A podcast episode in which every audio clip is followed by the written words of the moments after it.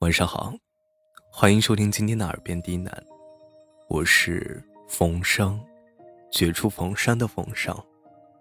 感谢您的收听和支持，让我有了坚持下去的动力。今天给大家带来一篇送给晨晨的故事，希望你能喜欢。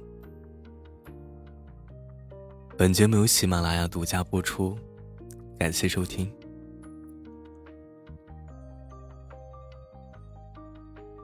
众所周知啊，小地球是一个特别爱美的星球。自从诞生之日起，它就一直很用心的生长着。离散的物质要聚起来，绒绒的内里要弄结实，这样才能成为一个浑圆可爱的小星球。小地球对自己能长成这样，很是满意。但是，他在太阳系里的兄弟姐妹，像是火星啊、土星啊，都对此不以为然。他们说啊，像你这样的小星球，全宇宙遍地都是，没什么特别的，你就是个大众脸而已，别太飘了啊。小地球听了这句话，很是不服气，他暗自发誓：哼，等着吧，我偏要变成一个特别好看的小星球。大家都会夸我美的那种。于是，在其他星球还在整天无所事事、瞎转圈的时候，小地球已经开始认认真真的给自己打扮起来了。该拔高的山峰要提起来，该深切的裂缝要割到位。为了妆面效果更好，小地球甚至费了很大力气，把地表原本整块的大陆给裂开。一点点推到合适的位置上，看起来特别的精巧细腻。他觉得，这应该称得上是一种很特别的美了。可惜，只有小地球自己这么认为。金星和水星在旁边出声奚落：“这有什么了不起的？山峰啊，裂缝啊，这在宇宙里面。”不是烂大街的东西吗？随便丢一颗小陨石出去，就能砸中百十个差不多的小星球呢。小地球气鼓鼓的反驳：“我这还有水，有海洋，有大气，这些漂亮的蓝色，你们都没有看见吗？”天王星和海王星远远的翻了白眼：“切，水在宇宙里是什么稀罕玩意儿吗？我们这儿也都有啊！瞧你那副没见过世面的傻样子！”以后别在外面说啊，跟我们是一母同胞的亲兄弟了啊！小地球简直要气炸了，但他没有时间耽搁。为了能够美得更加特别，他又马不停蹄的捣鼓出了一种名为“生命”的东西。这些生命虽然渺小，但数量很多，繁衍不息。亿万年来，他们在依附于小地球表面生存的同时。又把小地球的表面雕琢得更加的复杂奇异，这让小地球非常惊喜。据他所知啊，全宇宙暂时还找不出第二个这么漂亮的小星球，自己的美是独一无二的。这回大家总该夸它美了吧？并没有，反而是小地球有一次无意间听到啊，木星。在对月球悄声地说：“你看啊，你都跟了个什么奇葩的行星啊？整天往自己身上弄那些神神叨叨的小东西，长得密密麻麻的，瞧着都恶心。要不是跟木星离得有点远，小地球肯定立马扔一把陨石糊他一脸。可小地球这边还没来得及动手呢，不知道是谁不讲武德的抢先下手，暗搓搓的。”扔过来一颗超大的小星星，直接砸到了小地球身上，引发了一阵的山崩地裂。这下完蛋了！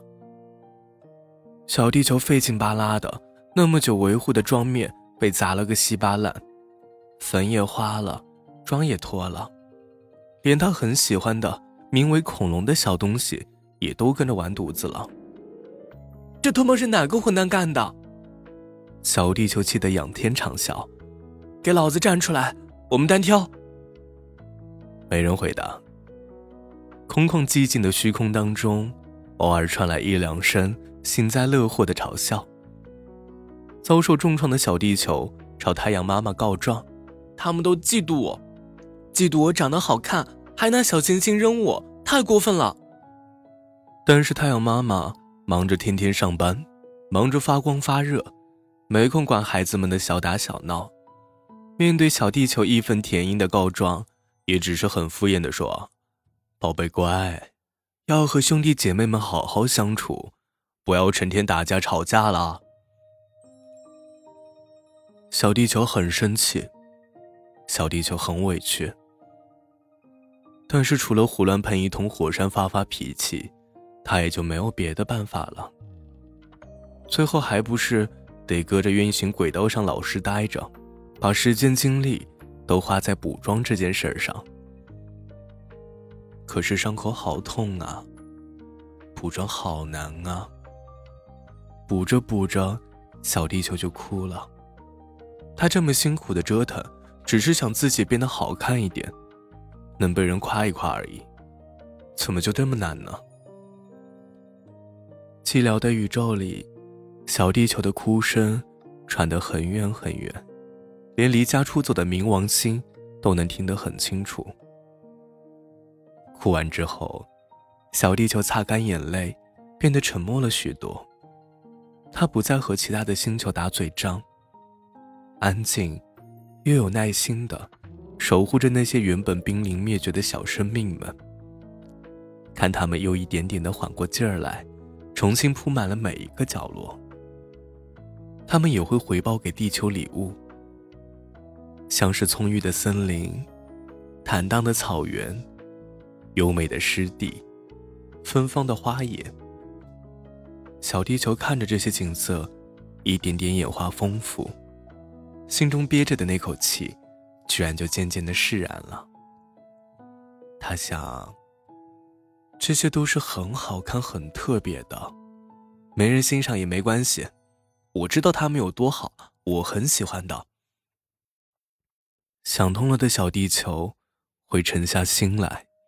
仔细观察每个小小的角落，去看岩谷冰川跌落海面溅起的巨大水花，又或者是在夕阳之下一片湖面上的光影变化，真美呀！无论看多少次，都不会厌倦。有时还会被这些无与伦比的美丽感动得想哭。而拥有这一切美景的小地球，自然也是很美的。虽然其他的星球还会时不时阴阳怪气的说它太自恋，但小地球也不再那么在意别人的看法，很少会为此感到烦躁或者是气馁。他也不会再强求别人夸自己了，平时都可以自己夸自己，挺开心的。不知不觉。小地球已经心平气和的过了很久，每天沉浸在对美景的感慨之中。没太注意地表上又出现了一种新的生物，而这种生物叫做人类。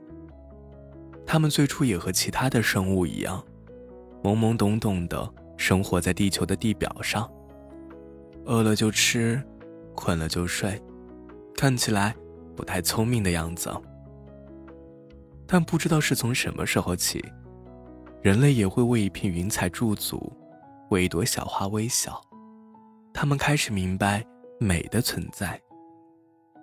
这些人类成长得很快，没过太久，他们便拥有了语言和文字，雕塑与绘画，诗歌与音乐，这些都被他们用作描述美、歌颂美的工具。